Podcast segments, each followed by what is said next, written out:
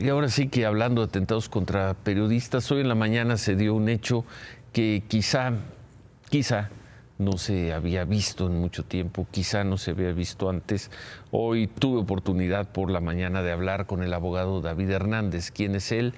Él defiende a nueve de los 14 acusados de participar en el atentado de hace 14 meses, el atentado para matarme.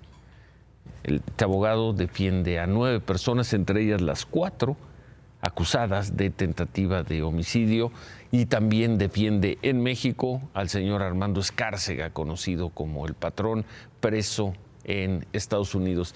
Este es un fragmento de lo mucho que nos dijo en este encuentro, en esta entrevista, el abogado.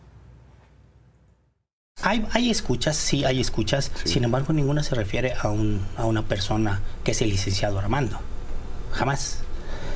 Eh, desgraciadamente, o él representaba a dos, dos de las personas que están siendo acusadas, los representaba legalmente.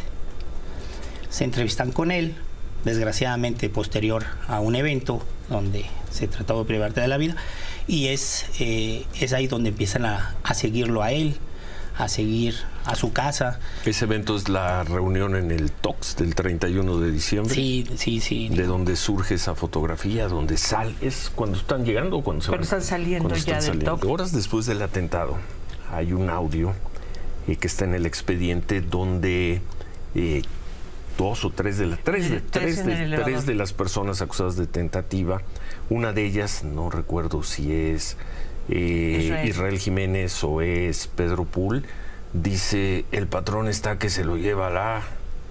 Dice, se lo va, este, se lo va a llevar, o sea, dice que va a estar que se lo lleva a. la... tener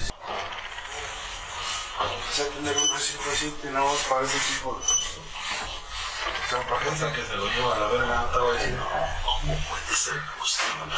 Mano, ¿dónde está hecho?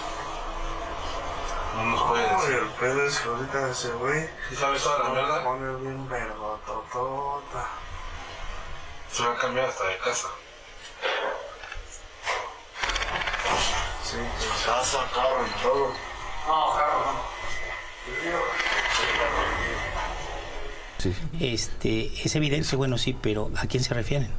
¿El patrón, su jefe? ¿Quién, quién es él? ¿Quién es esta persona? Entonces, eh, sí o sí lo van a traer a México. ¿Sí o sí lo van a traer a México? Claro.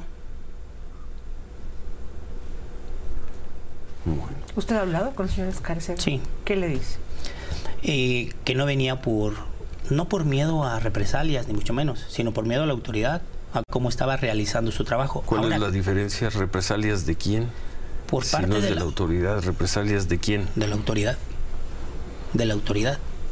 Hay personas que están siendo a mi punto de vista y de acuerdo al punto de vista de la defensa, imputadas falsamente. Abogado, ¿todos los, sus nueve defendidos en su totalidad le han dicho que son inocentes? No he platicado acerca de, he preguntado directamente. Algunos de ellos me han, me han comentado que no tienen nada que ver, que no sé por qué están ahí. ¿Cuántos de los nueve? Cinco de los nueve. Los, los otros cuatro que suponemos quiénes sí son. Porque también yo le preguntaría, 14 meses después, ¿no les ha hecho esa pregunta? No quisiera saber si en realidad es una célula criminal quien mandó este, realizar ese, ese encargo. Es evidente que yo sería un testigo más que supiera la verdad, que evidentemente pues, no les convendría. No me gustaría exponerme a mí. Sí, con las pruebas, considero yo indirectas, porque no hay una prueba directa, indirectas pretende la fiscalía eh, justificar una pena, una sentencia a, las personas acusadas de homicidio, vamos a ver porque el juicio no ha empezado. Vamos a ver qué es lo que dicen, cómo las obtuvieron esas pruebas. ¿Quién le paga, abogado? Eh, a ellos les dice, bueno, se, se cobra muy por debajo de los honorarios del despacho. Evidentemente, por lo que hace a la familia del familia Escárcega, me pagan, me paga los familiares del señor Aniceto y del licenciado Armando, me pagan directamente por la defensa de ellos, me pagan ellos.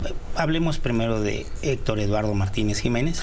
Conocido también con respeto como, eh, el BART, acusado de ser la persona que directamente me disparó. Así es. Por estrategia de defensa, eh, el despacho en el que trabajo, eh, decidimos ofrecerle los servicios de forma gratuita para nosotros saber en realidad qué, a dónde estábamos parados, qué es lo que qué es lo que sabía, qué es lo que va a hacer. Eric, Hazael y Elizabeth, Hazael. este eh, se cobró en un solo pago y están pagando por, por- casi todo está pagando aparte. La palabra del abogado defensor. El jueves, pasado mañana, se va a definir la situación de cinco mujeres acusadas solo de asociación delictuosa. Ellas han pedido aceptar la acusación y enfrentar un proceso abreviado.